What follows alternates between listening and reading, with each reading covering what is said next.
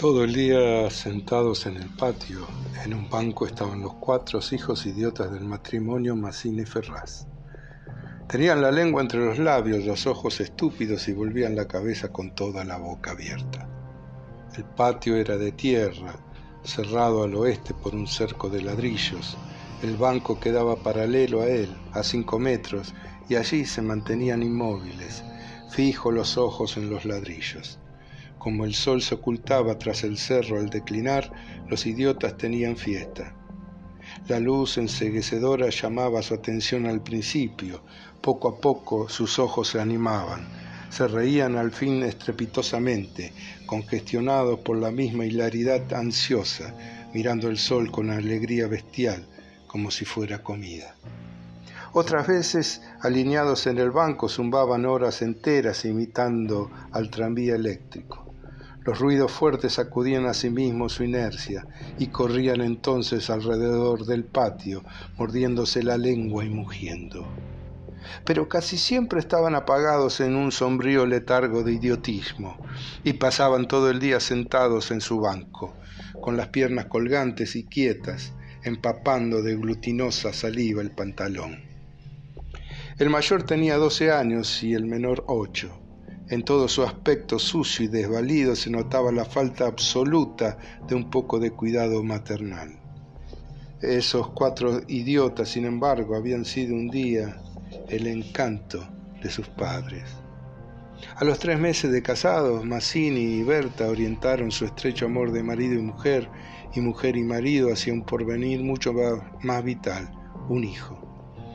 Qué mayor dicha para dos enamorados que esa honrada consagración de un cariño, libertado ya de vil egoísmo, de un mutuo amor sin fin ninguno, y lo que es peor para el amor mismo, sin esperanzas posibles de renovación. Así lo sintieron Mazzini y Berta, y cuando el hijo llegó a los catorce meses de matrimonio, creyeron cumplida su felicidad. La criatura creyó bella y radiante, hasta que tuvo un año y medio. Pero en el vigésimo mes sacudieronlo una noche convulsiones terribles y a la mañana siguiente no conocían más a sus padres. Después de algunos días, los miembros paralizados de la criatura recobraron el movimiento, pero la inteligencia, el alma, aún el instinto, se había ido del todo. Había quedado profundamente idiota, baboso, colgante, muerto para siempre sobre las rodillas de su madre. Hijo, mi querido hijo, sollozaba ésta sobre aquella espantosa ruina de su primogénito. El padre, desolado, acompañó al médico afuera.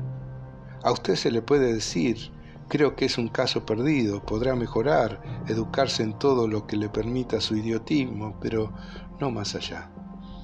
Sí, sí, asentía Mazzini, pero dígame, ¿usted cree que es herencia? que En cuanto a la herencia paterna ya le dije que lo que creía cuando vi a su hijo. Respecto a la madre hay allí un pulmón que no sopla bien, no veo nada más, pero hay un soplo un poco rudo. Hágala examinar detenidamente.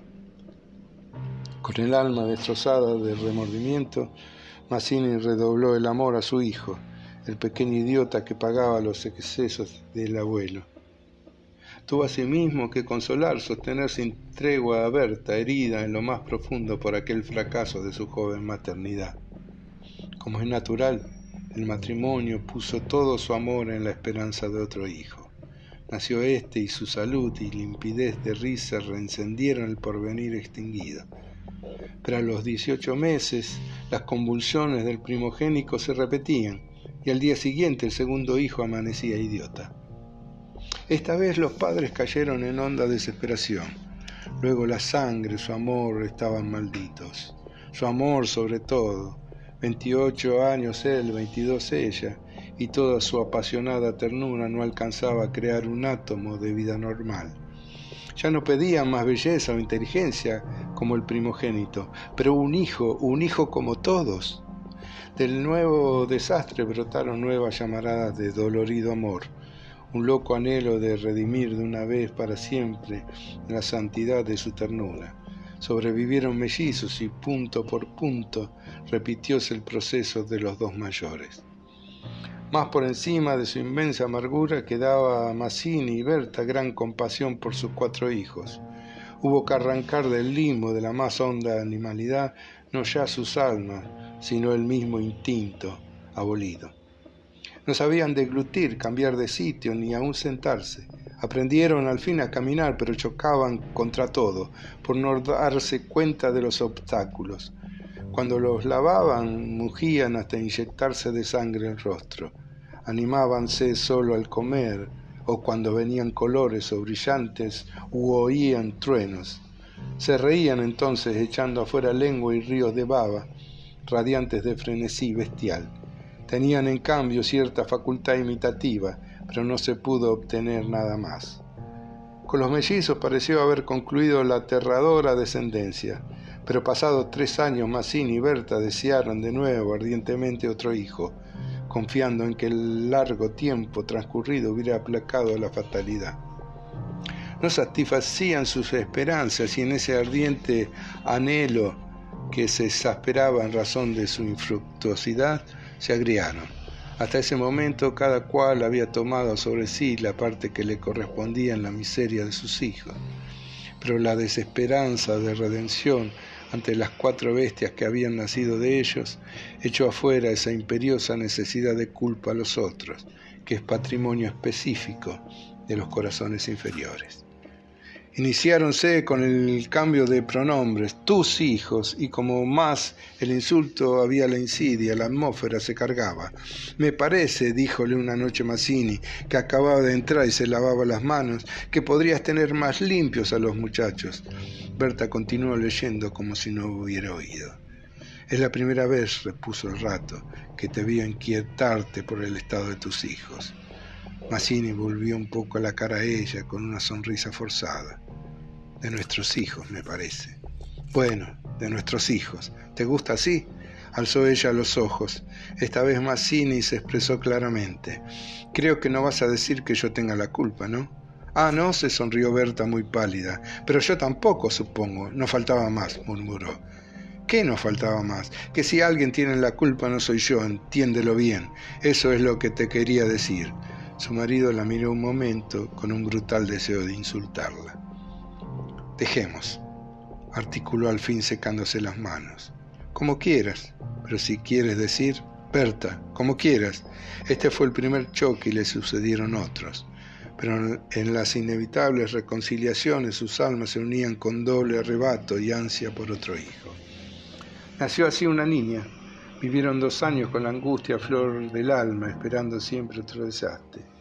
Nada acaeció, sin embargo, y los padres pusieron en su hija toda su complacencia, que la pequeña llevaba a los extremos límites del mimo y la mala crianza.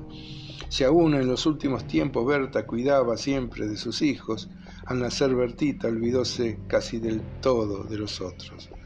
Su solo recuerdo la horrorizaba, como algo atroz que la hubieran obligado a cometer.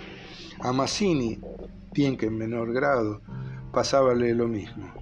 No por eso la paz había llegado a sus almas. La menor indisposición de su hija echaba ahora fuera, con el terror de perderla, los rencores de su descendencia podrida. Habían acumulado y él sobrado tiempo para que el vaso no quedara distendido y al menor contacto el veneno se vertía fuera. Desde el primer disgusto emponzoñado habíanse perdido el respeto, y si hay algo a que el hombre se siente arrastrado con cruel fruición, es cuando ya se comenzó a humillar del todo a una persona. Antes se contenían por la mutua falta de éxito, ahora que éste había llegado, cada cual atribuyéndolo a sí mismo, sentía mayor la infamia de los cuatro engendros que el otro habíale forzado a crear. Con estos sentimientos no hubo ya para los cuatro hijos mayores afecto posible. La sirvienta los vestía, les daba de comer, los acostaba con visible brutalidad.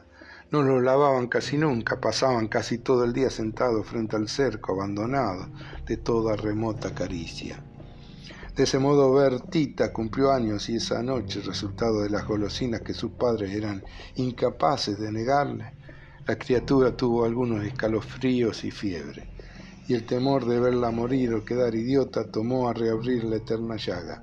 Hacía tres horas que no hablaban y el motivo fue, como casi siempre, los fuertes pasos de Mazzini. Mi Dios, no puedes caminar más despacio. ¿Cuántas veces? Bueno, es que me olvido, se me acabó, no lo hago a propósito. Ella se rió desdeñosa. No, no te creo tanto. Y yo jamás te hubiera creído tanto a ti. Tísica. ¿Qué? ¿Qué dijiste? Nada. Sí, te oigo decir algo. Mira, no sé lo que dijiste, pero te juro que prefiero cualquier cosa a tener un padre como el que has tenido tú. Mazzini se puso pálido. Al fin, murmuró con los dientes apretados. Al fin, víbora, has dicho lo que quería decir. Sí, víbora, sí, pero yo he tenido padres sanos. ¿Oyes?